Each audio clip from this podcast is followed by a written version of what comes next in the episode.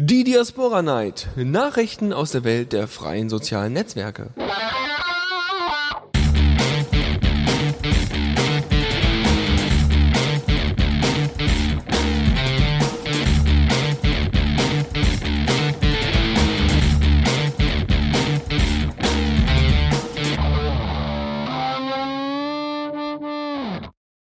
Ja, hallo und herzlich willkommen zu einer neuen Ausgabe der Diaspora Night. Ja, um, mit dem Benjamin und dem Dennis. Achso, ja, hat fast gut funktioniert. Also da müssen wir noch mal ein bisschen dran arbeiten, da müssen wir ein bisschen spontaner kommen, aber ja, das war schon ganz gut.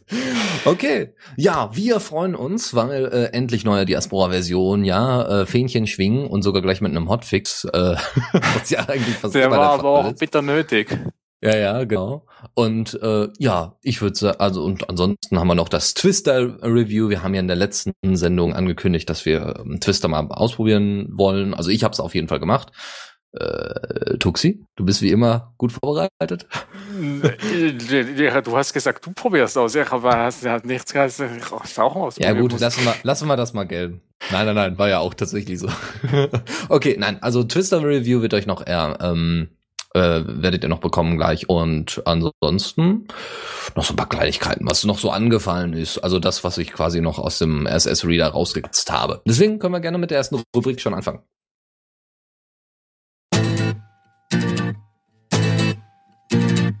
Diaspora aktuell.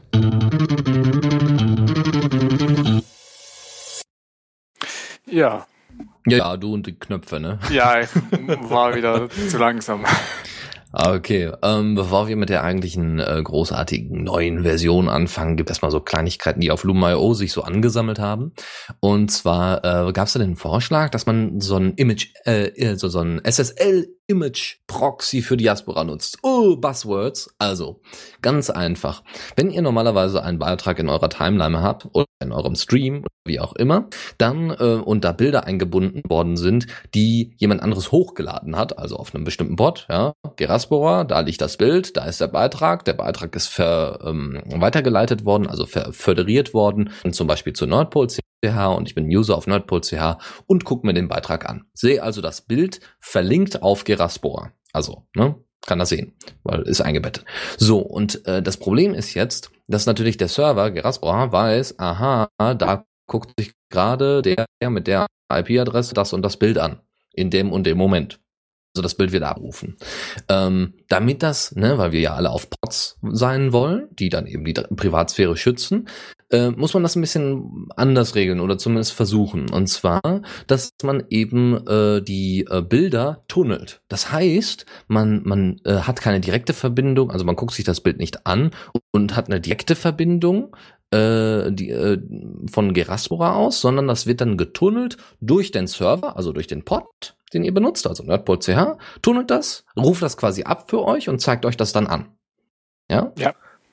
So, ich hoffe, das war jetzt nicht allzu kompliziert erklärt, aber äh, im Klartext, es wird anstatt ähm, äh, eure, äh, ihr selbst als IP-Adresse, ja, als, also dass euer Rechner da gerade drauf zugreift, euer Browser, ähm, wird quasi der Nordpol-CH-Server als, ähm, ja, als Anfragender gezeigt. Oder man cached das irgendwie. Also man, man hat quasi, ähm, ja, obwohl das auch keine so gute Idee ist, aber okay, also im Nein, Endeffekt. Ich wäre schon für ein Caching, weil sonst, sonst ist es noch viel langsamer, als es eh schon mhm. ist.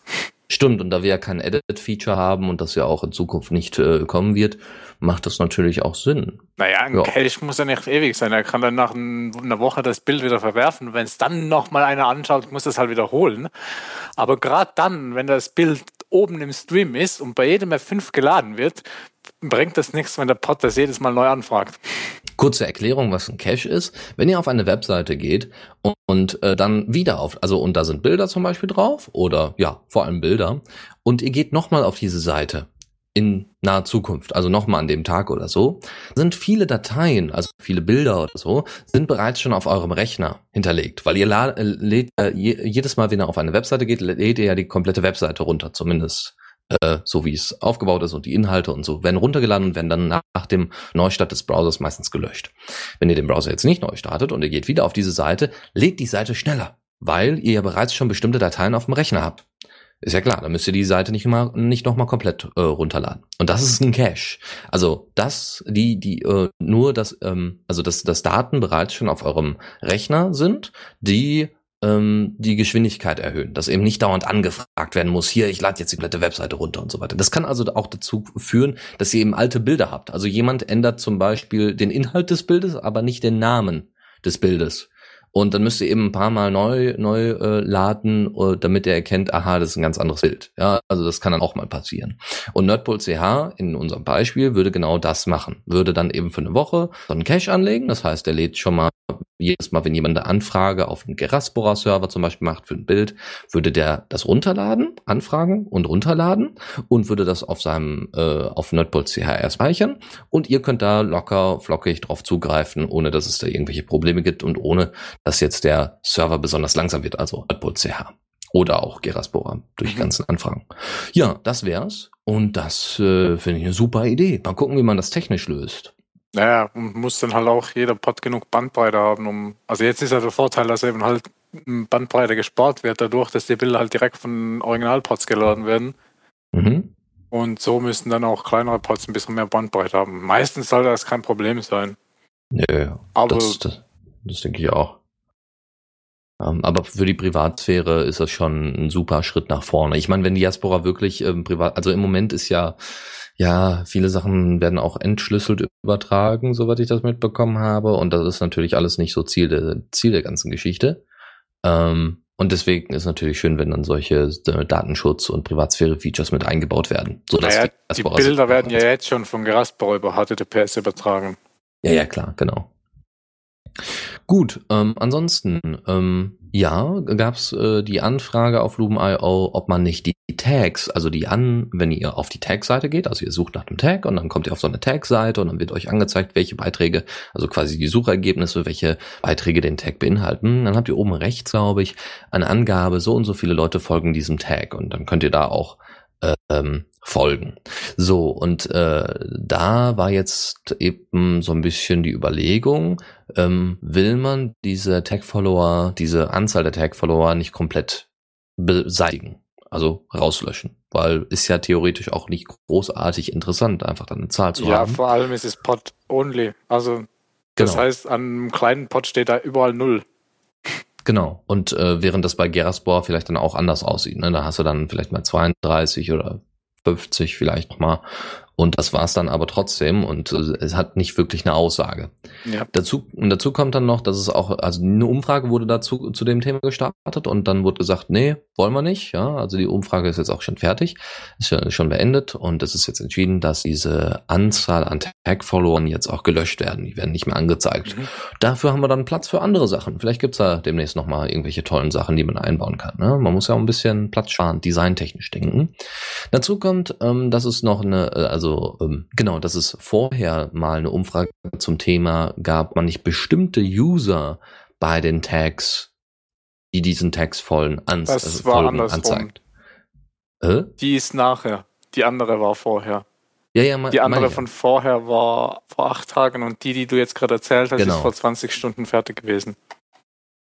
Genau. Also ja, so, und darum, äh, da, da ging es darum, dass bestimmte User angezeigt werden. Also man kann dann eben in seinen Einstellungen auf Diaspora einfach an, äh, sagen, äh, okay, ich möchte zeigen, dass ich diesem Tag. Ja, so hätte das wenigstens auch den Sinn, dass man eben dadurch neue Leute kennenlernt. Ja, also wer denselben Text folgt, ah, okay, dann werde ich unterhalten oder auch immer oder werde deren Beiträge vielleicht mal abonnieren. Ja, funktioniert ja. aber auch wieder nur Pod-Only. Genau. Und, äh, und, du müsstest ähm, es fast irgendwie äh, für jeden Tag einzeln anstellen müssen oder weiß ich was. Weil für manche genau. Tags willst du es vielleicht, für andere nicht, dass da dein Name steht. Äh, und deswegen genau. waren da die Mehrzahl dagegen. Genau, dazu kommt dann, äh, genau, waren dagegen und äh, auch diese Abstimmung mit Nein an, äh, ausgefallen. Das heißt, es werden einfach in Zukunft keine Sachen, keine Informationen großartig mehr angezeigt, was die Tags angeht. Was, glaube angezeigt wird aktuell ist, äh, wer diesem Tag folgt, äh, nicht folgt, sondern äh, in seinen Einstellungen hat. Und das wird, glaube ich, auch bleiben. Also das. Ja, genau. Genau. Wer das in, ja, in seinen Profil, Einstellungen, also im Profil, Profil genau, genau. Genau, darüber kann man ja dann wenigstens auch noch ein paar Leute kennenlernen. Aber das sollte man vielleicht das auch wird noch auch federiert. Und das Genau. macht dann auch Sinn. Richtig. Und dann kann man das, ne- kann man den Rest ja dann auch lassen. Oder man, man ändert dann einfach, man passt dann sein Profil einfach an. Das ist auch eine gute Idee. Gut, ähm, das zu dem Thema. Gut, jetzt kommen wir zu der neuen Version. Diaspora 0.3.0.1. Ja, 0301. Ähm, und zwar sind da Features zugekommen wie O-Embed, also die, das Einbetten von Inhalten wie, ich glaube, YouTube-Videos benutzen O-Embed, ne? Äh, ja. so, und das ist jetzt auch auf Mobilgeräten verfügbar. Das heißt, ihr könnt euch auch YouTube-Videos auf Mobilgeräten anzeigen lassen und ausführen und angucken, also YouTube-Videos als Beispiel. Ähm, und das Soundcloud oder, ach, ich glaube, ja, Twitter benutzt, glaube ich, auch O-Embed. Also eine ziemlich coole Sache.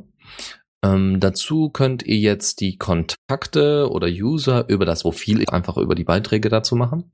Sieht einfach ein bisschen besser aus. Ähm, Ihr könnt über slash contacts, also je nachdem wie euer Pod heißt und dann slash contacts, könnt ihr ähm, einfacher direkter auf eure Kontakte und eure Aspekte zugreifen. Da hat man einfach das nochmal ein bisschen angepasst äh, mit der mit der Domain oben, also mit der URL slash Kontext, äh, Contact. Und ähm, das Statistik-Feature ist drin, wo wir ja auch schon in der letzten und vorletzten Sendung drüber gesprochen haben. Und äh, das ist eine Opt-in-Geschichte. Das heißt, wenn ihr einen Pod habt um, und der auch öffentlich für jeden verfügbar ist, dann ist das sicherlich keine schlechte Idee, das eintragen zu lassen bei äh, Jason, ähm, der das angeboten hat. Und ähm, ja, Jason Robinson, genau. Und ähm, ja, warum nicht? Ne? Dann haben wir wenigstens ein paar allgemeine Statistiken. Ja, Dann also wurde das, die- bei den Statistiken kann man beim Pod einstellen, halt, ob man, also die Standardstatistiken sind immer aktiv. Die waren vorher auch schon aktiv, nur nicht so schön als JSON, sondern äh, halt im Header. Die Mhm. musste man da rausholen. Und die sind jetzt halt schön im JSON. Was man freiwillig anmachen kann, ist die Anzahl Benutzer und aktiver Benutzer Mhm. und oder äh, die Anzahl Posts. Also das kann man Ja. getrennt ein- und ausschalten, je nachdem, was man öffentlich haben will.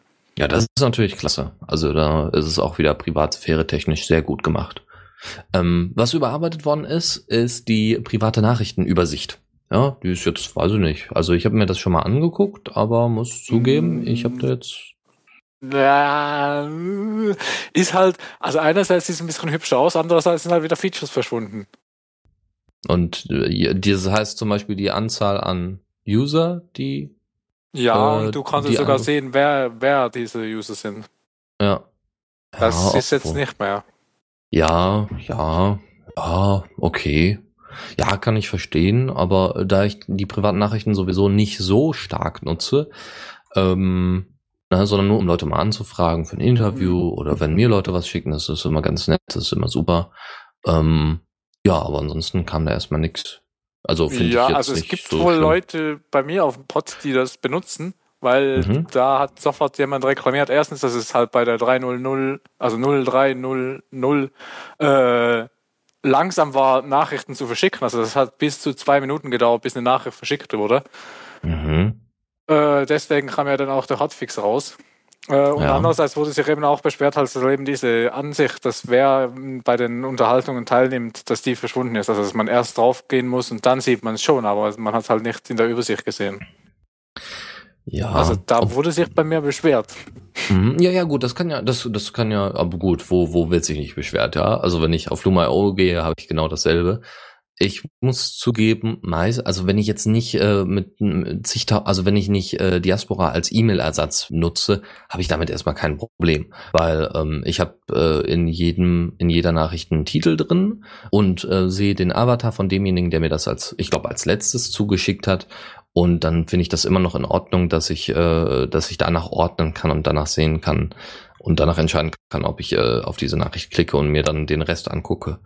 Ja, du, du jetzt, wenn du es nicht so Ja, oft ja, benutzt. genau, Mir ist genau. es auch egal, aber anscheinend benutzen die Leute das ein bisschen öfter. Ich wusste das bis jetzt nicht, dass das überhaupt jemand benutzt, aber Mir war das auch nicht bewusst. Aber das ist immer, das hatten wir ja auch schon in den letzten Sendungen, wie unterschiedlich die Leute denn äh, dieselbe Software benutzen. Theoretisch dürfte man gar nichts ändern.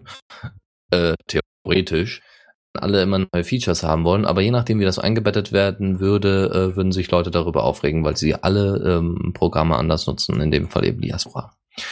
Gut, ähm, ansonsten gab es noch Software-Updates, also so Abhängigkeiten, so die Programmiersprache Ruby, äh, ähm, da muss, muss ja das immer Ruby übersetzt werden. standardmäßig auf 2.0. Genau, das heißt, es ist, glaube ich, wieder schneller und performanter und keine Ahnung. Also ist immer besser, ist immer besser. Neue Versionen sind meistens besser, also zumindest in der Open Source Szene. Mm, Ja, bei Windows 8 ist es jetzt nicht der Fall. so, und ansonsten, ansonsten natürlich ohne Ende Bugfixes, wie immer. Und neue Bugs. Da- Und neue Bugs, aber das hat sich ja durch den Hotfix doch eigentlich erledigt, oder nicht? sind tatsächlich ja, neue Bugs ja, also den, den, den schlimmsten Bug, den haben sie gefixt, ja. Das war Okay. auch eben so quasi nicht mehr benutzbar, die Nachrichten. Mhm. Äh, was aber auch noch ist, dieses scheiß äh, Hovercards, Ja, die gehen seit dem genau. Update viel mehr auf die Nerven. Also ich habe auch einen Tag gebraucht, bis mir es aufgefallen, also bis mir es am Anfang denke ich so, ja, habe ich hier ein bisschen die Maus blöd platziert. Aber irgendwann denkst du so, hm, aber das war doch vorher nicht so schlimm. Genau, also da würde ich mir auch irgendwie so eine Verzögerung oder sowas wünschen, weil dann macht so keinen Sinn. Ich glaube, da ist irgend, ich glaube, weil jetzt irgendeine Sache schneller ist oder die irgendeine Sache geupdatet haben, äh, geht das jetzt schneller auf einmal. Früher war das immer schön mit Äh, ich längerer weiß Verzögerung. nicht, woran es liegt. Lustig war dann noch, irgendwann hat jemand mal so einen Screenshot von so einem Ding gepostet, weil er sich halt darüber beschwert hat. Und bis ich mal geschnallt habe, dass das ein Screenshot ist. Und ich da, und wieso geht das dann denn als nicht weg? Und jetzt kommt dann noch ein zweites. Ach, das zweite geht wieder weg, aber das erste geht nicht wieder weg. Auch nicht schlecht, das ist auch nicht schlecht. Cool. Ja, also da muss man vielleicht noch mal ein bisschen nachhaken, aber äh, das kann man sicher dann als als ja Bugfix, als Verbesserung für äh, die nächste Version vielleicht aufheben, weil so problematisch finde ich das nicht. Wenn ich durchscrolle, scrolle ich meistens äh, auf der rechten Seite, also habe ich die Maus auf der rechten Seite und ähm, ja, dann habe ich damit jetzt nicht so das Riesenproblem. Naja, mir ist schon ein paar Mal passiert, dass es halt eben genau da ist, wo man hinklicken will oder so. Oder halt, Mhm. wenn man kommentieren will, dann ist es über ein Kommentarfeld und so ein Scheiß. Also Mhm. es gibt schon Situationen, da ist das sehr Okay. nervig. Und da muss man wild mit der Maus, Maus rumfuchteln und dann geht's wieder weg. Okay, gut. Ähm, dann war die, jetzt gab es noch äh, nach der Veröffentlichung von 03, warum man das nicht vorher gemacht hat, verstehe ich nicht so ganz, aber gut, okay. Hat man ähm, nochmal Debatten angestoßen, die so sehr ins Detail gehen. Also wie zum Beispiel einen universellen Namen für äh, direkte Nachrichten. Ja, im Moment heißt das irgendwie Messagebox im Englischen, also Nachrichten und äh, also gibt ganz unterschiedliche Be Bezeichnungen dafür und jetzt hat man sich darauf geeinigt, in Zukunft wird das einfach Conversations heißen. Wahrscheinlich in der deutschen Übersetzung Konversation oder Gespräche oder Unterhaltungen oder sowas. Ähm, ja, okay, super. Ne? So, so geradlinig äh, da auch auf die Details zu achten, finde ich in Ordnung, ist jetzt aber erstmal nicht großartig weiter interessant. Interessanter ist eher, dass ähm, jemand den Vorschlag gemacht hat, ob Diaspora nicht so ein kleines Redesign haben könnte, sollte, würde. Und zwar geht es um diese Flat-Design-Geschichten. Es gibt, äh, auch bei Twitter ist es inzwischen ja äh, gang und gäbe, wenn ihr, wir haben ja mal über Bootstrap geredet. Ich hoffe, ihr ähm, kennt die Diaspora Night noch, in der wir das angesprochen haben. Wenn nicht, einfach mal die vergangenen Diaspora Nights ein bisschen durchsuchen. Ich Ja, glaub, jetzt müsstest du noch wissen, welcher das war. Nee, ich glaube, du kannst auch einfach über, nach Bootstrap suchen. Ich glaube, das würde, das würde auch funktionieren. Das müsste in den Shownotes eigentlich drinstehen, haben wir, glaube ich, verlinkt. Ähm, ja, da einfach suchen. Da haben wir nochmal erklärt, was es ist. So, und es gibt schon bereits Bootstrap 3, was von Twitter veröffentlicht worden ist.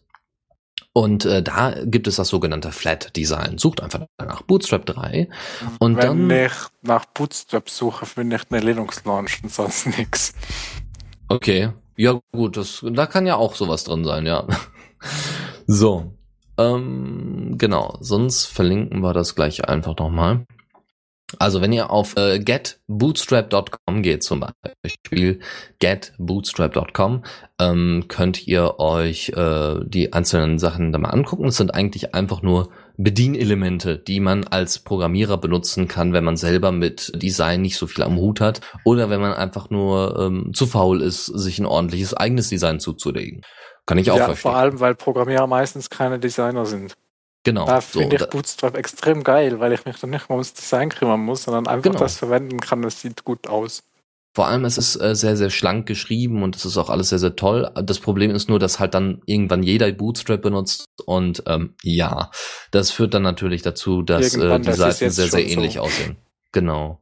Ja, so und äh, bei Bootstrap 3 ist es dann so, da hat man dann eben gesagt, wir machen das alles ein bisschen flacher. Ja, ihr habt sonst immer die gewölbten äh, die Bedienelemente und jetzt haben die das alles sehr flach.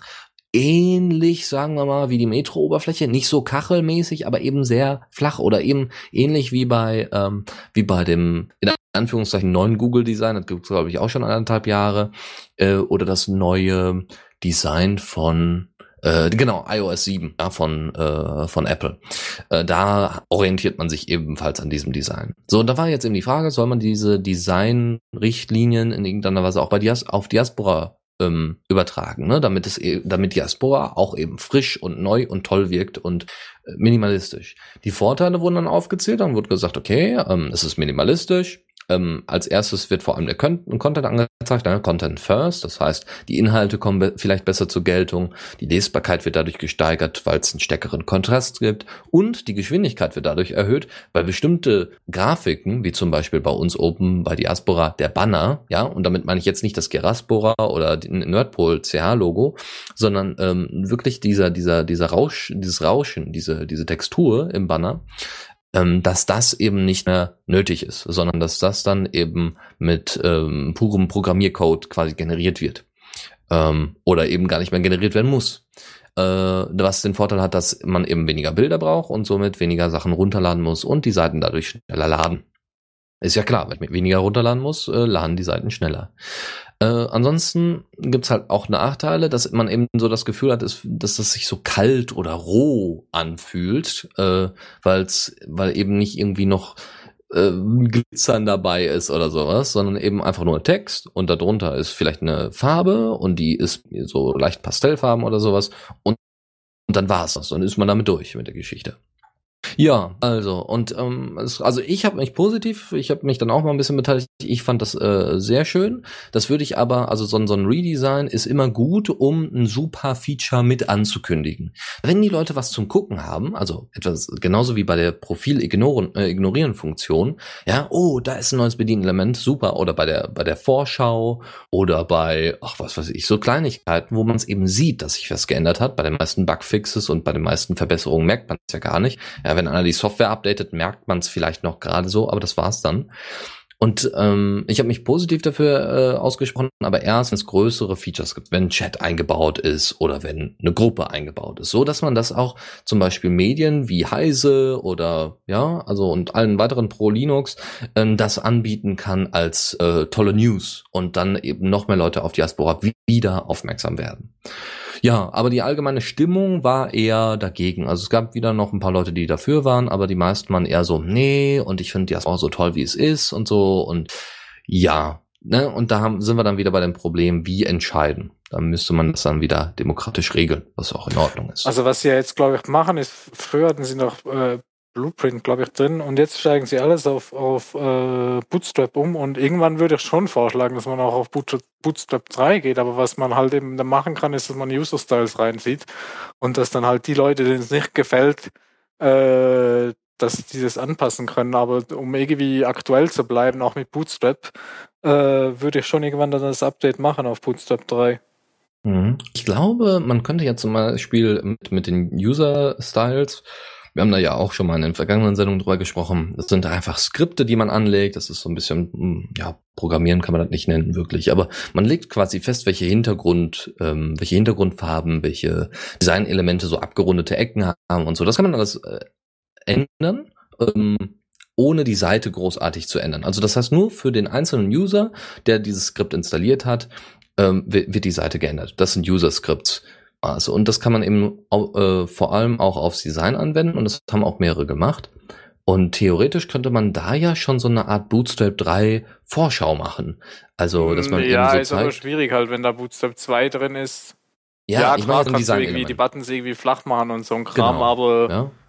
Also man kann es nur, dass man so, mal so, so, so ein äh, Konzept hat und dass sich vielleicht Leute erstmal dran gewöhnen können, wenn sie es ausprobieren wollen. Ähm, vielleicht setze ich mich da sogar mal dran, aber im Moment nicht. Ist zeitlich im Moment ein bisschen eng. Gut.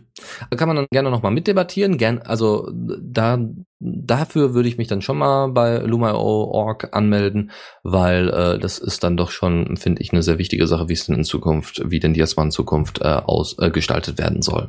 Ja, vielleicht gibt's dann auch schon mal ein paar Konzepte und dann sind alle Feuer und Flamme dafür. Oder total dagegen, das geht auch. Gut.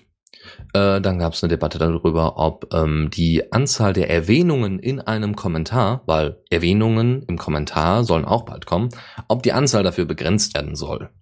Und dann gab es die Umfrage und bisher steht das, also die Umfrage ist von Goop veröffentlicht worden und initiiert worden und bisher gibt es erstmal elf Ja-Stimmen, die sich für eine Begrenzung aussprechen und zwei Nein-Stimmen. Also die ähm, Begrenzung ist insoweit, dass halt nur Personen erwähnt werden dürfen, die genau. äh, in dem Beitrag, also in dem begrenzten Beitrag schon kommentiert haben. Genau. Weil halt sonst die Privat, also du kannst nicht, also du, sonst könntest du halt irgendwen erwähnen, der den Beitrag vielleicht gar nicht sieht. Genau, der ihn, genau, der ihn wahrscheinlich gar nicht kennt, weil er nicht föderiert worden ist oder sonst irgendwas. Das ist natürlich. Nee, blöd. weil er halt be be so. begrenzt halt eben den gar nicht sehen darf. Mhm. Deswegen, also eben bei, bei ja. äh, öffentlichen Posts, das ist jetzt in der Abstimmung nicht drin, aber da kann man dann halt jeden erwähnen, theoretisch. Äh, und halt eben, die, die Abstimmung geht darum, halt, dass man in den begrenzten Posts das beschränkt. Und deswegen äh, finde ich das sinnvoll. Mhm. Ähm. Und äh, wo wir uns ja auch äh, wahnsinnig oft drüber unterhalten, ist das Protokoll, ja. Also es soll in Zukunft eine Protokolländerung geben, also neues Thema. Ne? Ähm, Protokoll soll irgendwann mal übernommen werden oder verändert werden, verbessert werden, wie auch immer, realisiert werden, so dass eben viele freie Projekte dieses eine Protokoll nutzen können. Und Tent hatte sich ja eigentlich für uns, ja, haben wir quasi schon ad acta gelegt, weil noch viele, ähm, weil viele Leute äh, gesagt haben, nee, das ist teilweise auch geschlossen und so und problematisch und weiß sie nicht und die wollen da irgendwie Copyright drauf haben und das ist alles irgendwie doof. Äh, jetzt kommt eigentlich raus, der Ten, also einer der, die, die Tent-Entwickler sind vor allem durch Diaspora initiiert worden, das Tent-Protokoll zu entwickeln. Sie haben die Software, diese Tent-Server, also nur die, allein die Server, veröffentlicht. Sie haben die Spezifikation veröffentlicht und unter eine freie Lizenz gestellt, also unter die Lizenz, unter die auch ähm, HTTP, also das Internetprotokoll, damit das Internet so funktioniert, wie es funktioniert, gibt es ein Protokoll.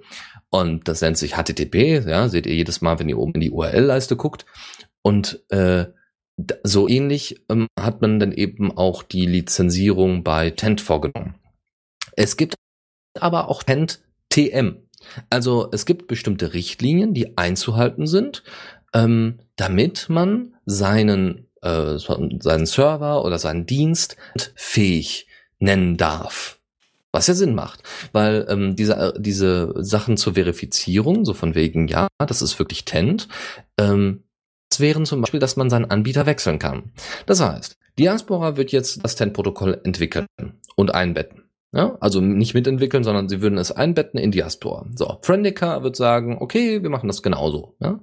Und jetzt kommt Google oder Facebook daher und sagen, okay, wir nehmen das Protokoll finden das super, schließen aber alles, was von außen rein, also äh, alles, was von außen reinkommt, darf rein, ja, aber nur nach äh, draußen darf nicht projiziert werden.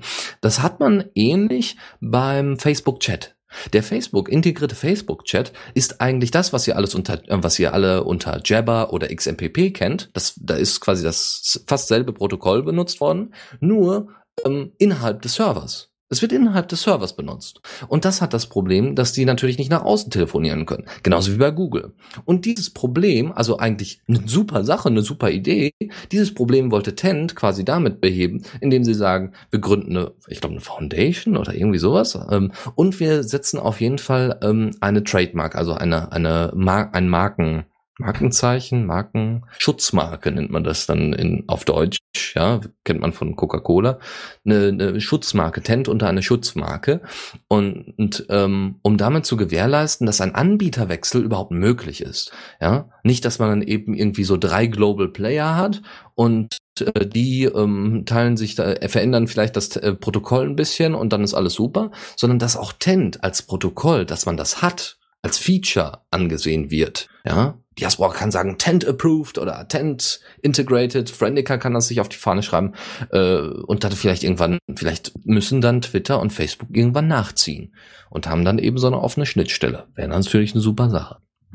So, ja. ähm, sie sind aber noch nicht ganz fertig muss man dazu sagen. Sie sind, äh, es gibt wie gesagt die Spezifikation, also wie genau dieses Protokoll aufgebaut ist, ähm, gibt es schon Pläne, das ist alles schon veröffentlicht.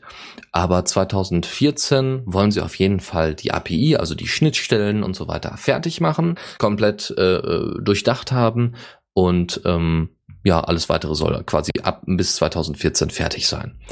Ähm, ja, Ten-Server kann man ja ausprobieren und ähm, ja, ich finde das eine, muss ich ganz ehrlich sagen, das hört sich doch schon ganz anders an als das, was wir bisher immer gehört haben. Oh ja, klingt interessant. Ich kann mir das auch wirklich als Alternative vorstellen. Ja, vor allem, wenn man das halt irgendwie so als Protokoll dann vielleicht einfach auch zusätzlich noch einbauen kann. So genau. Als Schnittstelle.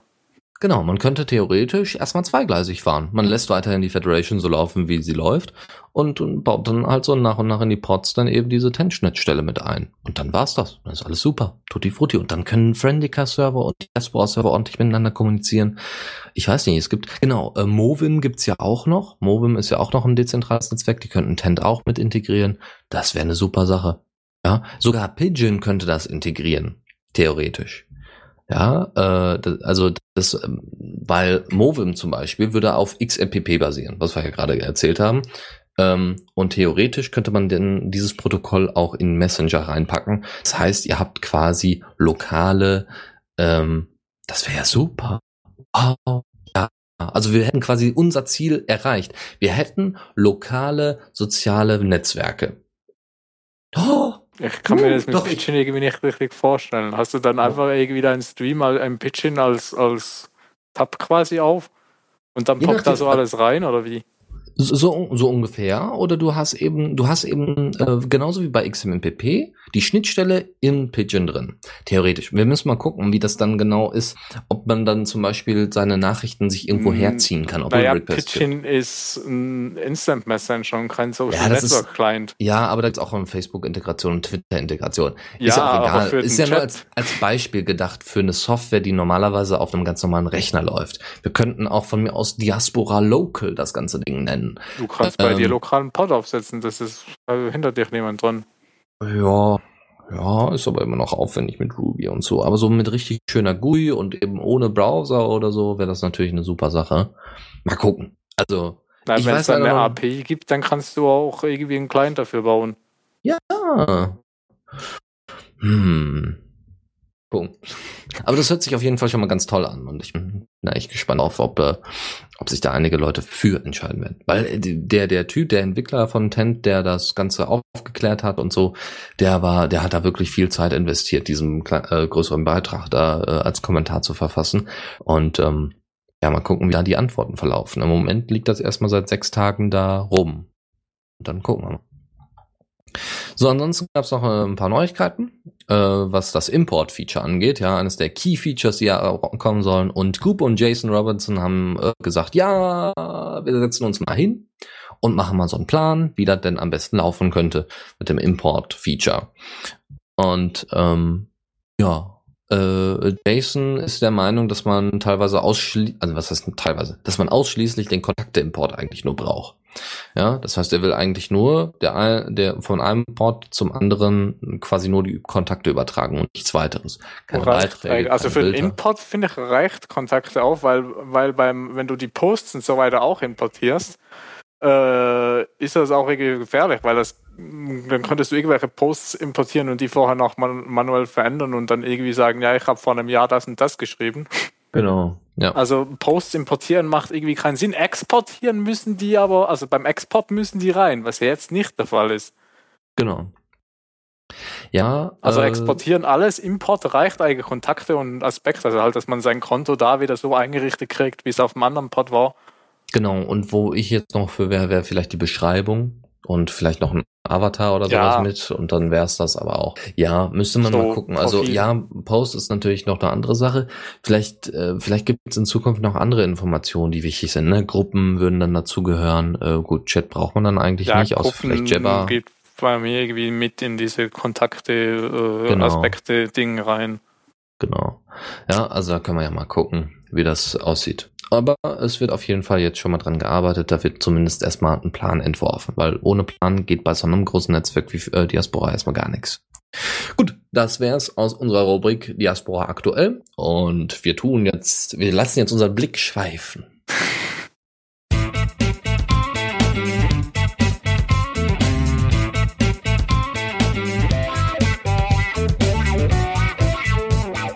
Blick aus dem Fenster. Oh, ich sehe einen Wirbelsturm auf uns zukommen. Echt? Bei Ja. mir ist irgendwie immer draußen dunkel, wenn die Asbauer Night ist. das ist die, das ist äh, deine Zukunft in Sachen Privatsphäre. Dum, dum, dum.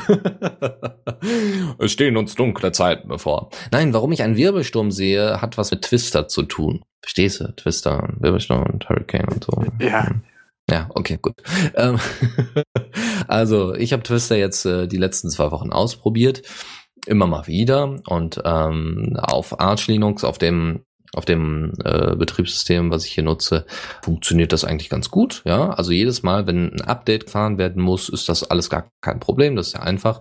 Ähm, für einen Ubuntu-Nutzer oder für, äh, für Windows-Nutzer gibt's jetzt äh, auch irgendwie eine Möglichkeit, das zu nutzen. Also äh, Twister gibt's jetzt erstmal auch für Windows. Da gibt's wohl, hat wohl einer da was fertig gemacht, was auch sehr nett ist. Uh. Ähm, Ja, wer braucht, ne, dann wird das wahrscheinlich für, ja gut, für Unix, äh, also für Linux wird's das wahrscheinlich, äh, für Linux und für äh, Mac OS X, also ich denke bei Mac OS X kannst du es auch ausführen. Ich glaube, das wird sogar auf Mac OS X ähm, entwickelt. Ähm, aber ja gut, ich habe es ausprobiert. Ähm, es ist äh, vom Design her, ich habe ja auch einen Beitrag dazu gepostet. Es ist erstmal sehr sehr schön. Ja, es ist sehr einfach bedienbar.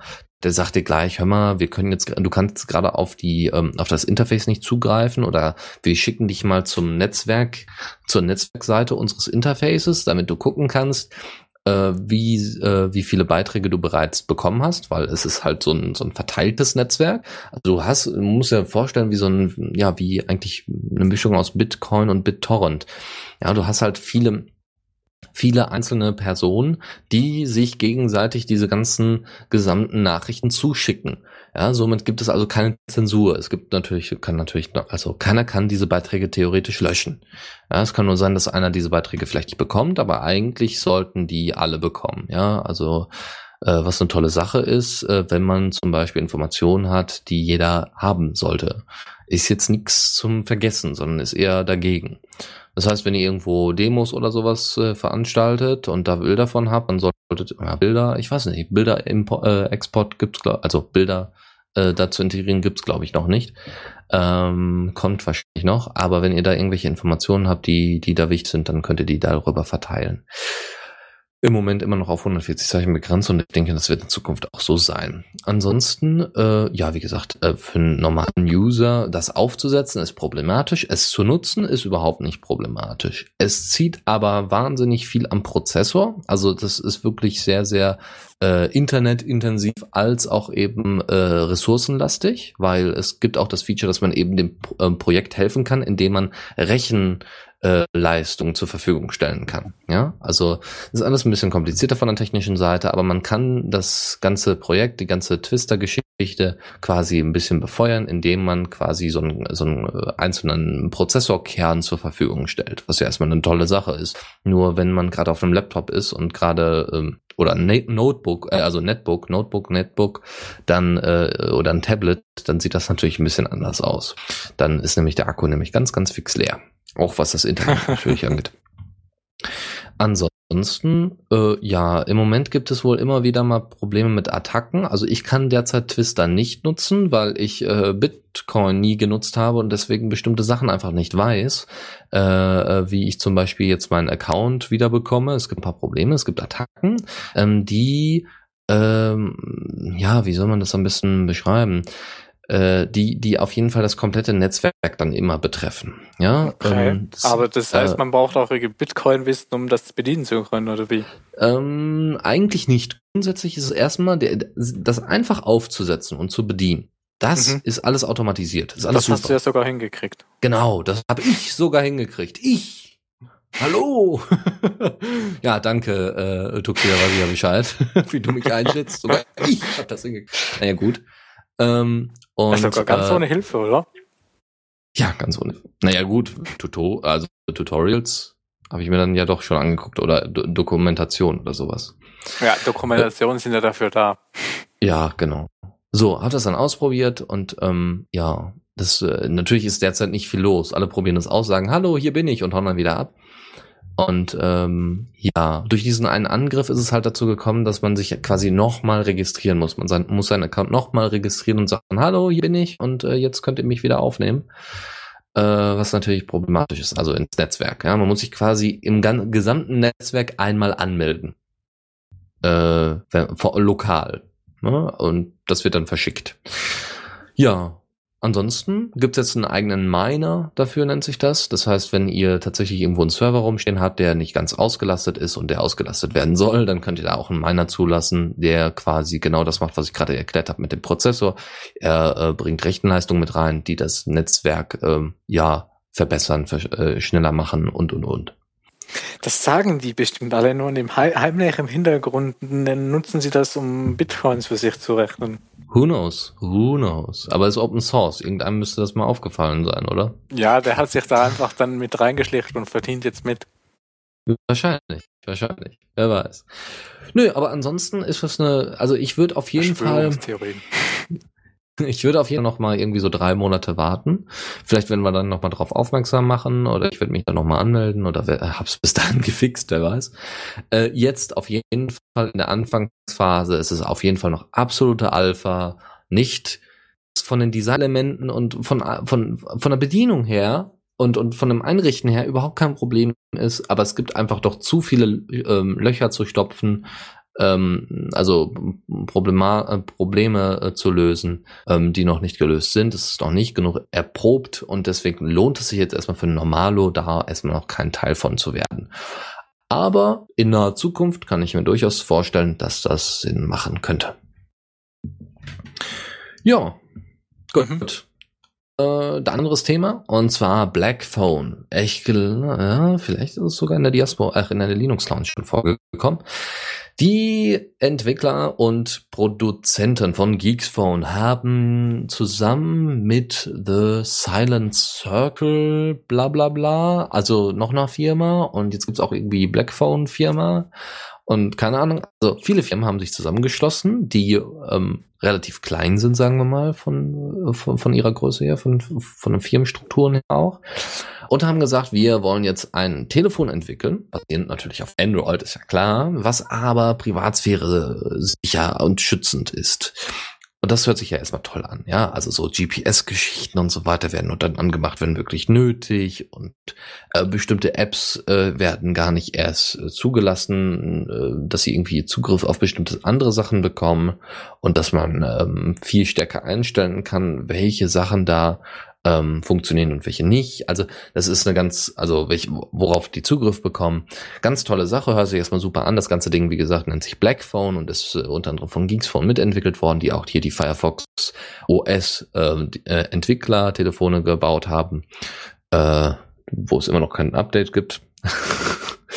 ähm, da, ist, da läuft, wie gesagt, eine angepasste Version auf Android drauf und äh, ich glaube, das Ding liegt jetzt erstmal, der ganze Vorschlag wird derzeit schon entwickelt und wird schon dran rumgemacht, aber jetzt äh, wird erstmal Crowdfunding-Kampagne gestartet und da könnt ihr natürlich Teil von werden. Und wenn dann die ersten fertig sind und ausgeliefert werden, dann muss ich sagen, wird mich das Ganze durchaus interessieren. Äh, das sich zumindest mal anzuhören, anzugucken, was da denn genau läuft und wie das läuft. Ja, Gut. Ja. Ähm, ja, weiß ich nicht. Ah, hast du eigentlich irgendwelche Schutzmechanismen auf deinem Handy? Mm, äh, Schutzmechanismen nicht direkt. So Sicherheitssachen, so hier, äh, weiß ich nicht, CyanogenMod drauf oder sowas und keine Google-Apps und kein Google. Nein, ich brauche Google. Wofür? Keine Ahnung. Ja, um halt Apps zu installieren. Auch F-Droid hat ja auch inzwischen fast 1000. Also F-Droid ist ein alternativer Market, der Open Source Applikationen anbietet. Ähm, der doch fast jetzt, die sind jetzt fast bei 1000 äh, Apps, die sie da haben. Ja, gut, von 600.000 Apps, die im äh, Play Store sind, keine Frage, aber ja, gut. Okay. Ja, dort, okay, okay. ich schreibe gerade, ich packe mein Handy einfach in ein Kondom ein, das ist bester Schutz. Genau, safer Surfing. Gut, Ähm, dann noch einen kleinen Link-Tipp. Äh, mehr, ja, mehr oder weniger. Es gab irgendwie äh, DLD, das ist wohl irgendwie ein Kongress oder sowas oder eine Veranstaltung. Da war auch der CCC da. Und ihr alle kennt sicherlich den CCC-Sprecher Frank Rieger, der zusammen mit Felix Leitner, AK Feife, äh, ähm, zwischendurch mal einen Blog betreibt, äh, die FNOT News Show macht und, und, und. So, und Riga, jetzt mal hier so zwei Zitate. Riga rief die zahlreichen Internetunternehmen und Startup-Gründer im Publikum dazu auf, keine Dienste mehr anzubieten, die nicht verschlüsselt sind. Ja, es kam ja in der Vergangenheit immer dazu, dass ähm, Dienste nicht verschlüsselt waren, also im Sinne von Festplatten waren nicht verschlüsselt oder die Verbindung war nicht verschlüsselt oder weiß ich nicht. Also noch so allerhand Geschichten und äh, die ähm, das ist natürlich ein Riesenproblem, wenn da mal irgendwelche Daten äh, gestohlen werden oder einfach mal einer die Festplatte rauszieht und dann hat er die Daten und alles ist unverschlüsselt. Das ist natürlich nicht schön. Ja. Gut. Dann, ähm, ja, und er sagte, das Internet müsse wieder zum öffentlichen Gut werden, forderte der CCC-Sprecher. Es müsse von unabhängigen Organisationen kontrolliert werden und nicht von Regierungen oder Parteien oder sonstigem, ja, oder der Polizei. Ist ja, finde ich, richtig, ja, so äh, Amnesty International, obwohl ich glaube, die sind dafür nicht zuständig, aber Transparency International oder ja, Greenpeace ist jetzt auch nicht unbedingt das Thema, die könnten sich höchstens Mehr green, grünes Internet. Ja, Green, green ja. IT. Ja, mehr Green IT. So, dann stehen sie dann da vor, vom äh, Rechenzentrum und sagen, wir wollen hier Solar haben oder so. Nee.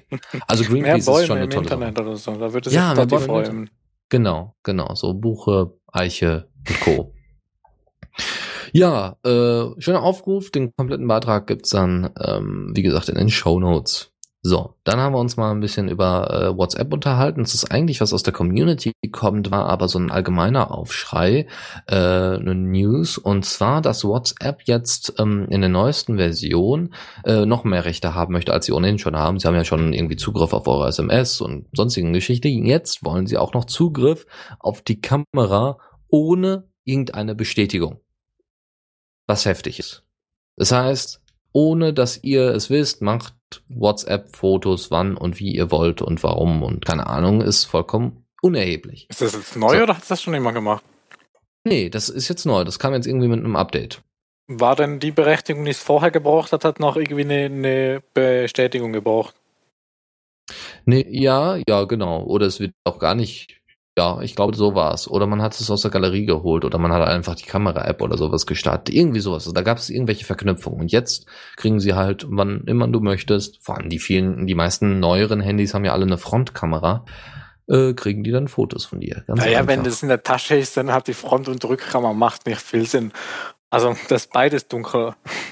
Wenn das in der Tasche ist, ja. Aber davon redet ja keiner sondern ohne dass du es merkst, ohne deine Bestätigung werden Fotos von dir gemacht. Selbst wenn du das Ding in der Hand hast, wenn du damit rumläufst, wenn du damit Sachen äh, filmst, wenn du gerade irgendeine bestimmte App benutzt, dann werden Fotos von dir gemacht und dann wird wahrscheinlich noch äh, herausgefunden, wer du denn genau bist. Und das wissen die sowieso mit deinem Zugriff auf die Nachrichten und so weiter äh, eher. Äh, ist, ist bestätigt, dass die auch Fotos machen oder brauchen sie nur die Berechtigung? Also wenn sie die Berechtigung haben, glaubt man, also wenn sie die Berechtigung haben, werden sie es nutzen. Also ich kann mir nicht vorstellen, dass sie sagen, ähm, ja, ich hätte jetzt gerne mal die Rechte, äh, die Kamera zu benutzen, aber wir werden das niemals benutzen, dieses Feature. Das kann ich mir nicht vorstellen. Das ist Warum, warum ja, es kann sein, dass es vorher zum Beispiel über die Kamera-App ging und dass sie es jetzt irgendwie selbst äh, machen, dass sie eine Kamera-App quasi eingebaut haben, dass es dann schneller geht. Also es gibt vielleicht schon eine Erklärung, wie sie es einfach so brauchen. Aber ich habe mhm. das mit den Kameras irgendwie nie benutzt. Ich weiß nicht wie das vorher und wie das jetzt läuft. Mhm. Aber also ich glaube, wenn, wenn sie, wenn sie massenhaft anfangen würden, Fotos hochzuladen, dann würde das auch im Traffic auffallen, weil Fotos mhm. sind ja nicht unbedingt klein. Ja, das stimmt wohl. Also vor allem auch auf dem mobilen Traffic, wenn da WhatsApp plötzlich Traffic machen würde, dann siehst du das bei Android ja da, äh, schön aufgelistet. Mhm. Äh, wenn da plötzlich steht WhatsApp so und so viel Traffic, dann oh. Genau. Deswegen, also, also es haben jetzt auch mehrere Leute in den Kommentaren bestätigt, dass das so ist und äh, das ist, äh, ja, es ist einfach, das Problem ist ja für mich, dass es nicht überraschend ist. Es ist jetzt nicht so, als würde ich jetzt sagen, oh mein Gott, ja, jetzt hat sich das aber WhatsApp, also wirklich, das geht ja gar nicht, sondern das ist irgendwie so, ja, sie haben noch eine Grenzüberschreitung begangen, Na und wenn Leute meinen, tatsächlich WhatsApp nutzen zu müssen, Pech gehabt. Das Problem ist, wenn sie das ohne Bestätigung, also wenn die, diese Kameranutzung kann ja nicht nur ohne Bestätigung dann funktionieren, sondern es könnte dann eben auch passieren, dass ich als normale Privatperson einfach in der Stadt rumlaufe und Leute dann mit ihrem Handy da rumspielen und so weiter und dann auf einmal irgendwie äh, Klick und ich dann aufgenommen werde. Also die nutzen, die könnten theoretisch das zur Vollüberwachung nutzen, Vollvideoüberwachung. Wahrscheinlich noch. Naja, wenn Vollvideoüberwachung, dann hast du einen Traffic, der nicht mehr äh, zu übersehen ist. Ach, wir haben LTE und so, das ist alles gar kein Problem. Naja, wenn du dann aber nach dem ersten Tag schon gedrosselt wirst, wunderst dich vielleicht auch mal. Das mag sein, ja. Vielleicht. vielleicht, aber inzwischen wundert sich ja keiner mehr über irgendwas.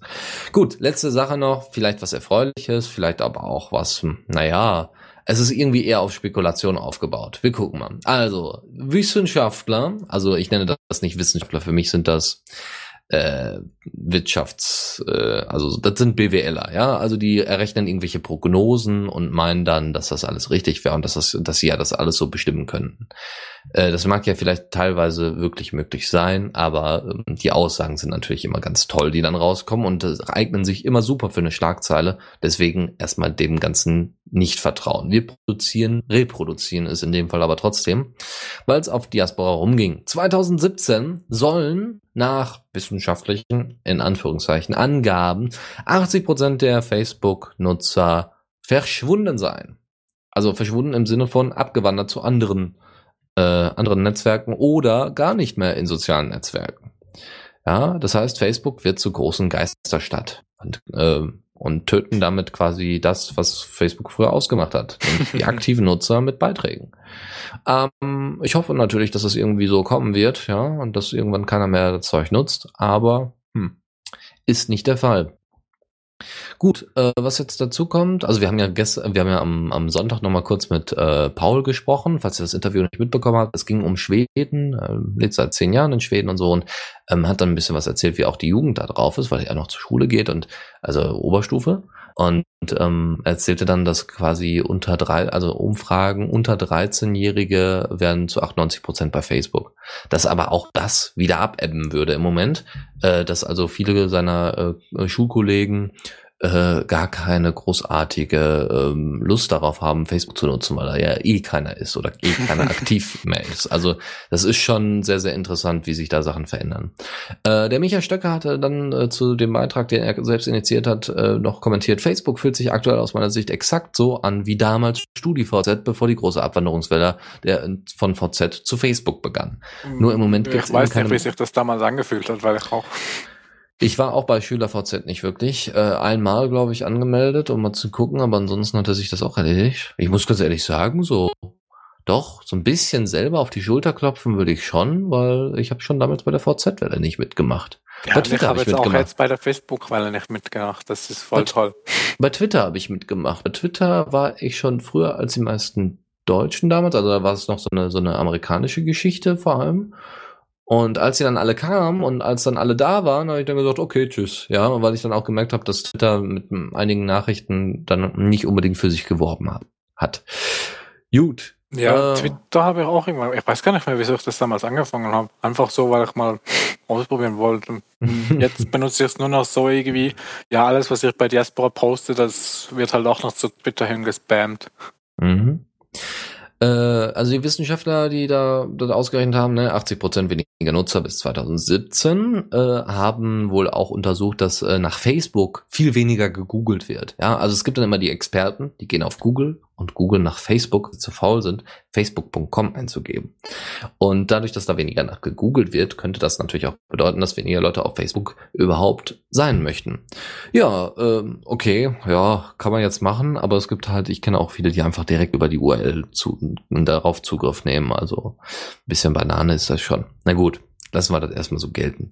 Dann gab es noch ein paar Kommentare unter dem Beitrag, nämlich äh, allgemein die Meinung, dass soziale Netzwerke sich sowieso erledigt haben und dass sich jetzt alle, man weiß noch nicht so ganz, wo es hingeht, aber so soziale Netzwerke sind jetzt so, sind jetzt explodiert, hat sich erledigt, Höhepunkt mit Facebook und jetzt ähm, war's das. und äh, dann eben quasi die das Anbieten von einer Alternative, wie es denn in Zukunft sein könnte, nämlich WhatsApp. Ne, da kann man auch Gruppen bilden, das ist einfach zu bedienen, das Chat äh, und jeder kann dann gucken, was gerade so läuft. Und ähm, man kann Bilder austauschen, Multimedia im Allgemeinen und alle sind fröhlich und alle sind glücklich und äh, alle nutzen es auf ihren mobilen Endgeräten, weil vom Rechner sitzt ja heutzutage kaum noch einer. Ich ja, schon. das ja, ich auch. Und zwar mehr als eigentlich erlaubt. Ich, ich habe ja immer noch Angst, dass auch in Zukunft so die ganzen, das, das was jetzt ein Rechner ist, äh, mhm. dass es das in Zukunft ja immer weniger interessant ist, weil die meisten dann irgendwie auf ein Tablet oder weiß ich was wechseln. Ja, Moment. Ähm, also da habe ich äh, letztens auch mich darüber unterhalten im Hackerspace bei uns hier in Bochum. Könnt ihr übrigens gerne mal vorbeikommen, wenn ihr wollt. Ähm, könnt ihr mir auch über die Diaspora Bescheid sagen, das ist kein Problem für euch rum. Ähm, da habe ich mich letztens darüber unterhalten und der meinte dann, äh, also der Kollege, mit dem ich mich da unterhalten habe, meinte dann, ähm, ja, äh, in Zug, es wird höchstwahrscheinlich nicht dazu kommen, dass irgendwelche Tower oder sowas aussterben. Ja, die Gamer könnten uns noch mal retten. Nee, noch nicht mal die Gamer. Die Gamer wandern tatsächlich eher zu den Konsolen ab oder zu den Online-Spielen. Also nicht Online-Spiele im Sinne von irgendwie äh, Pharmarama oder sowas, sondern im Sinne von, dass man eben, es gibt OnLive. Und OnLive ist ein Anbieter für ähm, auf Servern ausgeführte Spiele, die dann gestreamt werden auf euren Rechner oder auf euer Tablet oder auf sonst irgendwas. Das heißt, ihr braucht eigentlich nur eine starke Internetverbindung, alles andere, über, für alles andere kümmert sich, äh, um alles andere kümmert sich dann der Anbieter. Äh, das, das kann nämlich auch da im Gamer-Bereich ganz schnell umschlagen. Nein, äh, die Entwickler, die Entwickler werden äh, höchstwahrscheinlich die große Möglichkeit noch da sehen. Ja, weil eben zum Entwickeln brauche ich halt auch noch so eine große Kiste. Genau auch Laptop-mäßig, ja. Also Laptop-mäßig wird weiterhin so bleiben, wie er ist, äh, auch wenn da viele das Tablet ankündigen und solche Geschichten, aber außer dass vielleicht die, die meisten Laptops in Zukunft noch zusätzlichen Touchscreen bekommen, wird sich da wahrscheinlich nicht viel ändern. Ja, Microsoft versucht das ja so ein bisschen dahin zu pushen, Tablet-Laptop-Mischmasch, ja, also mit dieser Silikon-Tastatur und dem Touchscreen. Ich will gar nicht wissen, wie man auf so einer Silikon-Tastatur programmiert. Ja, aber es gibt, also Python 3 kann man da wohl super programmieren. nee, also es hat tatsächlich einer mal ausgeführt, das funktioniert, das, das sieht einfach, das, das ist so wahnsinnig fremd. Also, weiß ich nicht, du hast vorher dieses Clicky-Bunty-Design bei Metro und bei Windows 8 und so und dann kommt so schwarz. Und jetzt spielen wir mit Python rum und du denkst nur so, wo zur Hölle bin ich eigentlich hier? Und kannst dann noch dein Touchpad im Terminal benutzen. Was zum Teufel? Nein. Naja, also äh, deswegen, das wird auch noch nicht untergehen. Gut. Letzte Rubrik, meine Damen und Herren. Ja.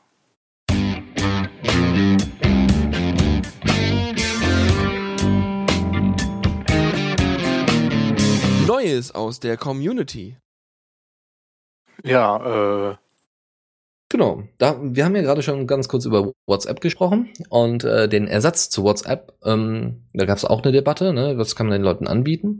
Äh, auf der einen Seite war dann die Frage, hm, hm, wie das denn aus mit XMPP, ne? so Zebra und Co. Das geht natürlich, aber da habt ihr dann OTR und OTR ist für mobile Anwendungen nicht unbedingt geeignet. Ähm, und natürlich gibt es noch eine andere Alternative, die ich auch, glaube ich, hier und auch bei, äh, bei der Linux Launch oft beworben habe, Comtalk, äh, was ein direkter WhatsApp-Clone quasi ist, nur eben mit Verschlüsselung drin. Und ähm, so wie aber in den Kommentaren es verlauten ließ, äh, ist die Verschlüsselung derzeit noch sehr schwach. Ähm, das wird sich aber in Zukunft ändern, wenn der XMPP-Support kommt. Das heißt, ihr könnt es eben auch ähnlich wie Xeber nutzen mit einer, mit einer Verschlüsselung und so weiter. Das wird wohl alles super werden. Ich, ich freue mich tatsächlich drauf, wenn das alles endlich integriert ist. Sie probieren es auch schon eifrig aus. Also es gibt schon APKs, die ihr testen könnt. Dann könnt ihr ja mal so ein paar Bug-Reports oder sowas zuschicken. Da freuen die sich wahrscheinlich auch ganz doll drüber. Und ansonsten warte ich einfach darauf, dass da die nächsten Versionen rauskommen. Und ähm, ich nutze das zwischendurch mal. Ich habe das mit einem Kollegen probiere ich das immer mal wieder aus. Ja, wenn der mich sonst nirgendwo erreichen kann äh, und ich aber gerade in einem WLAN bin oder so, dann kriege ich auf jeden Fall seine Nachricht auf dem Handy. Ja, weil Xeber oder sowas, äh, das funktioniert bei mir nicht ordentlich. Ja, ja also Konto. Ja, ja, da habe ich irgendwie auch, das weiß ich nicht. Ich habe es mehrfach ausprobiert, aber funktioniert leider nicht. Da hat er irgendwie Probleme mit dem SSL-Zertifikat.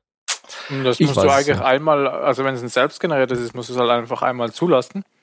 Habe ich ja. Dass das gültig ist, aber danach habe ich eigentlich keine Probleme. Er sagt irgendwie Verbindungsabbruch, Problemchen, Verbindungsproblem. Also so allgemein kann ich da leider auch nicht mehr zu sagen. Also wo es bei mir äh, aber nicht geht, ist äh, in der, im Firmen-WLAN, weil da halt einfach alle Ports geblockt sind. Also da geht's halt netzwerktechnisch nicht, aber sonst Mhm. habe ich keine Probleme. Also weder mobil noch hier zu Hause WLAN. Okay. Nee, das ist ja super. Aber ja, vielleicht, vielleicht setzt sich ja Contalk durch. Wenn Contalk noch ein bisschen hübscher wird, also sie haben ja jetzt ein ordentliches Logo, äh, wenn Contalk noch ein bisschen hübscher und noch ein bisschen anwendungsfreundlicher wird, dann glaube ich auch, kann man viele Leute dazu überreden, dass sie neben WhatsApp einfach Contalk sich installieren. Und das einfach im Hintergrund laufen lassen und dann fuck off, ja, also das läuft einfach und dann, äh, dann kriegen sie halt darüber auch Nachrichten. Das sieht dann fast genauso aus oder kann dann auch fast genauso bedient werden. Das wäre halt eine super Sache. Vor allem das Schöne an Contalk ist halt, dass es komplett dezentral ist. Das heißt, ähm, jeder könnte theoretisch so einen zentralen, äh, also solche Server äh, aufsetzen, worüber dann die Nachrichten laufen und so. Also guckt euch da mal, wir haben da mal drüber gesprochen, guckt euch mal da die anderen, äh, entweder Podcasts von uns an die Sendung oder einfach äh, direkt die Seite von Contalk. Gut, äh, dann wer natürlich sehr sicherheitsbewusst ist, nutzt natürlich Diaspora mit Tor. Und da gibt es das Problem, dass JavaScript, ähm, wir haben da auch schon mal drüber gesprochen, JavaScript wird auf dem Rechner ausgeführt. JavaScript ist eine Programmiersprache ähm, und das ist Code, der auf dem Rechner ausgeführt ist, im Browser. Ja, ähm, macht normalerweise äh, PHP zum Beispiel, ja, das ist auch das ist eine andere Programmiersprache, wie, äh, wie mit der zum Beispiel WordPress programmiert worden ist, in der äh, WordPress programmiert worden ist, die wird auf dem Server ausgeführt. Da werden also, wird also quasi nur das Bild gezeigt. Hier, das ist das Ergebnis. WordPress-Seite. Funktioniert super, alles tutti. Bei, Ich will äh, jetzt nichts sagen, du kannst JavaScript auch auf dem Server ausführen mit Natürlich, Node.js. natürlich, natürlich. Aber der, der, der immer noch übliche Fall ist, dass JavaScript äh, zumindest in kleinen Codefetzen ähm, auf einem äh, auf einem heimischen Rechner ausgeführt wird im Browser. Keine Frage, es gibt natürlich Node.js und so, logisch. Äh, so, JavaScript kann aber dadurch natürlich auch äh, die Anonymität in bestimmter Weise aufdecken, könnte. Ja, wenn also Code da drin ist, der da nicht drin sein sollte. So, Mhm. und soweit ich weiß, äh, benutzt, glaube ich, auch äh, Diaspora, hat Diaspora ein paar JavaScript-Sachen drin? Ja, ne? Ja, das ganze Backbone.js und so, also der, Genau. Stream funktioniert komplett mit JS. Was ich nicht ganz verstehe, wieso das ein Problem ist, ja das wenn- JavaScript von Diaspora. Also, wenn, wenn du Ja. deinem Pod nicht vertraust, Ja. dass in deinem JavaScript nichts drin ist, was da nicht reingehört, dann solltest Dann du dem Pod auch nicht vertrauen, dass du da Zeugs hinpostest. Genau. Genau Also, das. Äh, Keine und Frage. externe Skripts kann man ja wunderbar mit dem Skriptblocker blo- blocken oder man sucht sich am besten einen Pod, wo gar nichts externes drin ist, also so Google Analytics oder weiß ich was dann noch zum Teil äh, alles drin ist. Genau. Äh, dazu gibt's dann einmal noch die Alternative, was jemand vorgeschlagen hat, einfach äh, Diaspy benutzen. Äh, also einfach das über die Kommandozeile machen und sich den Mhm. Stream dadurch angucken. Das geht natürlich auch. Ja, ist auch kein Problem.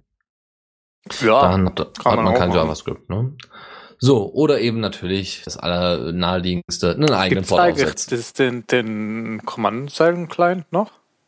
Was denn? Da gab's das ist auch Diaspy. mal ist, nee, DSP ist ja das, die Diaspora API, die programmiert wurde, nicht? Ja, aber kann man, da das da, kann man das damit nicht auch äh, rauskriegen? Ja, klar, aber da musst du erstmal Python können und programmieren. Ja, es so gab doch mal einen Client, wo du nur noch auf ein Kommandozeile Ja. Zeugs eintippen konntest und dann Das konntest du. Diaspora verdienen. Von dem ja, habe ich schon. Cliaspora. Genau, Diaspora war das, genau. Von dem habe ich schon Genau. Ewigkeit Das nichts mehr basiert aber, glaube ich, sogar auf äh, Diaspy. Hm, Bin ich nicht sicher. Ich meinte nicht, aber kann sein. Okay, ja, gut, dann müsste man mal gucken. Äh, ja. Ähm, ich gucke mal kurz weiter. Genau. Ja, äh, also eigenen Pod aufsetzen kann man natürlich, ne, als Alternative. Oder man kauft sich einfach ein Rechenzentrum. Das war auch eine coole Anfrage. Da hat jemand tatsächlich auf Diaspora angefragt, hm, hör mal, weiß jemand, wo irgendwo ein Rechenzentrum frei ist? Wir wollen hier für 500 Euro im Monat gerne mal so ein Rechenzentrum anmieten. Wir haben auch selber ein paar sie Server. wollen einen Rack bzw. einen Teil-Rack Ja. von dem Rechenzentrum. Genau. Was, ein Teilrack nur? Äh, 18 Höheneinheiten wollen sie, das ist glaube ich nicht ein ganzes Rack. okay. Ja, 18,5. Aber innerhalb eines Rechenzentrums. Ja. Okay. aktiv. Achso, okay. Ja, das ist natürlich auch eine coole Sache. Ja, das heißt, sie haben selber die Server, aber äh, ja, äh, wollen quasi die ganze Stromgeschichte und so weiter dann in einem Rechenzentrum laufen lassen, ja, weil die kostet das dann wahrscheinlich in der Masse nicht so viel. Ist natürlich auch eine tolle Sache. Nur man kann natürlich auch da, also gut klar, wenn man den Kollegen da am besten kennt und äh, die die ähm, die ganzen Festplatten verschlüsselt hat und so, äh, ist es erstmal glaube ich gar kein Problem, wenn die Server dann da drin stehen, man dann Obolus bezahlt und dann sollen die mal äh, die das die das Rechenzentrum betreiben, mal schön die Finger davon lassen. Aber an sich ist das eigentlich gar keine schlechte Idee. Warum nicht? Mhm. Also bei äh, Hetzner kriegst du 14 Ö Höheneinheiten, das ist ein Drittel Rack äh, mhm. für 199 Euro. Du musst mal kurz erklären, was ein Rack ist. Ein Rack ist so ein, ein Schrank, für wo man Server reinschiebt. ja. Ja. ja. Wie, wie ja, erklärt genau. man sonst einen Rack? Ich habe mir ja. auch schon mal überlegt, ob ich mir hier zu Hause so einen Rack hole, so als Kleiderschrank. Das hätte auch was. Ja, das ist mal stilecht. Wie, ja, das, ja, so, so ein Informatiker-Designer-Kleiderschrank oder so. ja, also Clearspora scheint tatsächlich noch zu funktionieren. Also ich habe es jetzt mal gerade runtergeladen, das scheint wohl alles gar kein Problem. Das freut mich natürlich. Ja, ja Python schreibt gerade, dass Clearspora, dass das nicht, ob das nicht die war, die das unbedingt in C implementieren wollten. Ich meinte auch, dass das in C gewesen wäre. Ja, das Dann könnte gut sein, ja. mit Dispy gemacht sein. Ja, okay, dann, dann aber dann ist es wenigstens unabhängig, was das angeht. Aber wenn, ja, müsste natürlich auch die neueste Version sein. Gut, also äh, packen wir dann einfach noch mit in die Show Notes. Und ähm, ja, dann haben wir das. Gut. Ansonsten, äh, genau, gab es jetzt noch einen Aufruf von äh, Nino. Früher Bonsai-Held, hat auch ja einen Blog und so, wisst ihr ja vielleicht. Und ähm, hatte einfach mal, das ist wirklich mal eine absolute alleinige Community-Sache, äh, ganz vom Thema Privatsphäre weg. Und zwar, was bedeuten Verpflichtungen? Für euch? Das war die große äh, Leitfrage. Ja, also ist eine Verpflichtung Zwang für euch? Äh, also versteht ihr es als Zwang oder seht ihr das eher so als ja teilweise auch Hilfestellung, ähm, euren Tag zu streuen? Und ähm, wie sieht das aber wenn aus, wenn Leute ähm, an einen rankommen möchten, im Sinne von ja mehr über einen erfahren möchten um, und, und vielleicht auch eine Vertrauensbasis, vielleicht sogar irgendwie eine emotionale Basis aufbauen möchten, ja, Freundschaft, Liebschaft, wie auch immer, und was, wie sieht es dann mit Verpflichtungen aus? Ja, ist man da eher zurückhaltend oder nicht? Ähm, und ähm, ja, besteht das Leben nicht nur aus Verpflichtungen? Also so leicht philosophisch, leicht lebenserfahrungsthematisch, sehr schöner Beitrag. Ähm, einfach mal durchlesen, ist sehr schön zu lesen und äh, gerne mit kommentieren. Ich glaube, je mehr Leute da kommentieren, desto interessanter wird da das Allgemeinbild. Wunderbar. Das war unser letzter Beitrag. Äh, ähm, Nochmal schnell was so. zu äh, Clearspora. Hast du das ja. ausprobiert gerade, oder? Ja, ich habe gerade runtergeladen. Weil äh, Python fand meint, dass das letzte Commit war vor zehn Monaten. Das läuft nie und nimmer. Okay, gut. Dann muss ich mal kurz schauen. Aber also ich weiß nicht, vielleicht läuft es irgendwie oder läuft teilweise und manche Funktionen funktionieren, aber ich weiß nicht, ob was, was in den letzten zehn Monaten bei Diaspora alles äh, schnittstellenmäßig geändert hat ist er halt eben nicht standardisiert, deswegen kann da jederzeit was kaputt gehen. Mhm. Ja, das ist natürlich doof. Mal gucken. Mhm. Äh, ja, das kann man ja kurz noch ausprobieren. Das ist ja nicht das Problem. Aber wenn das vor zehn Monaten das letzte Mal war, dann ist das eher nicht mehr so aktiv. Nee, sieht auch nicht unbedingt äh, danach aus, wie ich das hier jetzt gerade sehe. So. Nee, das ist alles ein bisschen problematisch. Äh, Python fand meinen, wenn ich mich recht entsinne, haben sie was am Login geändert und damit würde alles kaputt gehen. Mhm. Ja, wenn, wenn halt das Login nicht mehr geht, dann ja, dann ist natürlich schlecht. Das ist wohl richtig. Aber so, nee, das, das hat sich erledigt, glaube ich. Ja. Kannst Gut. du dich nicht einloggen oder wie? Nee. Da zeigt er mir einfach wieder die Hilfeseite an. Läuft nicht, alles gut. Na, toll. Okay, gut. Dann lassen wir das auch aus, auf, aus den Shownotes raus. Ja. Dann sollte man vielleicht mal mit Diaspy da was zusammenbasteln, wenn Diaspy dann auch auf der aktuellsten, sollte eigentlich aktuell sein. Müsste, äh, also sie sind zum, also habe ich zumindest noch, noch äh, mehr äh, Leute mitgekriegt dran, und so weiter. Und äh, genau, da ja. bauen ja auch jetzt Bots drauf auf. Ja. Gut. Das soll es gewesen sein. Ja, danke, Benny, fürs Streamen und fürs Mitmachen. Ja. ja und, gerne. ja, und ansonsten danke fürs Zuhören und äh, wir hören uns dann wahrscheinlich nächste Woche zu Linux Lounge oder übernächste Woche wieder zu der Diaspora Night. Und äh, ich glaube irgendwie, wenn ich das hinkriege, dann wird auch diese Woche es noch ähm, eine Sozialpsychologie-Folge geben. Nochmal, damit ich da, damit ich endlich mal die Themen da wegkriege. ist ja auch interessant. Also die, die, letzte Folge hat wohl äh, ganz gutes Feedback bekommen und dann hoffe ich natürlich, dass das bei den kommenden Sendungen auch so ist. Wer sie noch nicht gehört hat, lernen und gelernt werden, ähm, einfach bei uns äh, auf rec.theradiocc mhm. sich anhören. War auf jeden Fall spannend, wobei ich nicht ganz alles geschnallt habe. Schade, schade. Ja, das, ich wollte eigentlich so viele freakige, schöne Beispiele bringen, dass man das alles wunderbar nachvollziehen kann, aber okay. Nee, war, war schon super, aber ich war halt blöderweise auch gerade müde da. Ah ja, gut. Ich war auch müde, aber ich habe trotzdem zwei Stunden gesendet. Funktioniert alles. okay. Aber gut, dann, dann war ich irgendwie nicht mehr so aufnahmefähig, aber war auf jeden Fall spannend. Okay, wunderbar. Das freut mich ja. Dann würde ich sagen, bis zum nächsten Mal. Jo, tschüss. Die Diaspora Night. Nachrichten aus der Welt der freien sozialen Netzwerke.